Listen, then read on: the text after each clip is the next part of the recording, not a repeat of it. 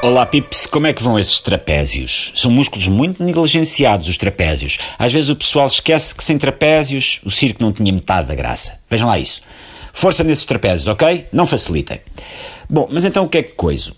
Coiso que as manhãs dos canais generalistas continuam a dar novos mundos ao mundo. Mesmo que sejam novos mundos que parecem ter mil anos às costas, tal é a parvoeira medieval que debitam alguns dos seus protagonistas.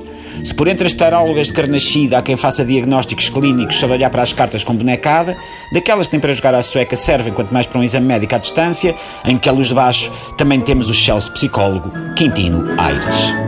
O Sr. Quintino Aires, doutor, saiu-se na semana passada com esta, e passa a citar. Ah, mas primeiro deixem-me só cobrir-me de alcatrão e penas, que esta é daquelas que só se pode citar se estivermos cobertos de vergonha. Só um momentinho que eu volto já.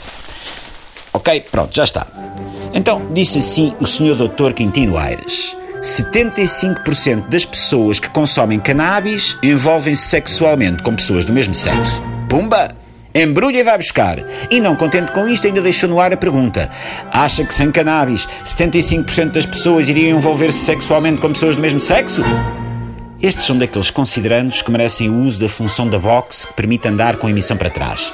É que aquilo não se apanha assim à primeira. À primeira pensa-se, ai que me deu um AVC e estou a ouvir um visigodo a falar no programa do Gocha. E à segunda pensa-se, ui, não, espera, este visigodo é que teve um AVC e agora não está a dizer coisa com coisa. Só mesmo à terceira ou à vigésima milésima, que deslates destes custam a assimilar, é que se percebe não, este indivíduo, afinal, não nasceu no século I depois de Cristo. É psicólogo e consegue dizer isto sem se escangalhar a rir com a figura que está a fazer. Para o Sr. Dr. Quintino Aires, a orientação sexual do indivíduo define-se com meia dúzia de passas num charro. Uma pessoa acorda heterossexual, mas depois de fumar um paivante pejadinho de cannabis, começa a sentir-se atraído por membros do mesmo sexo. A um homem que sinta calores pela Sara Sampaio, basta apanhar com os bafos do Snoop Dogg e passa a apreciar antes um Tom Hardy. Uma mulher que sinta fornicoques de cada vez que passa os olhos por um Chris Hemsworth, roda uma ganzita com o Willie Nelson e fica maluca por uma Soraya Chaves. Isto é uma variante daquelas correntes de pensamento, e peço perdão por usar a palavra pensamento neste contexto, que diz que a homossexualidade é uma doença.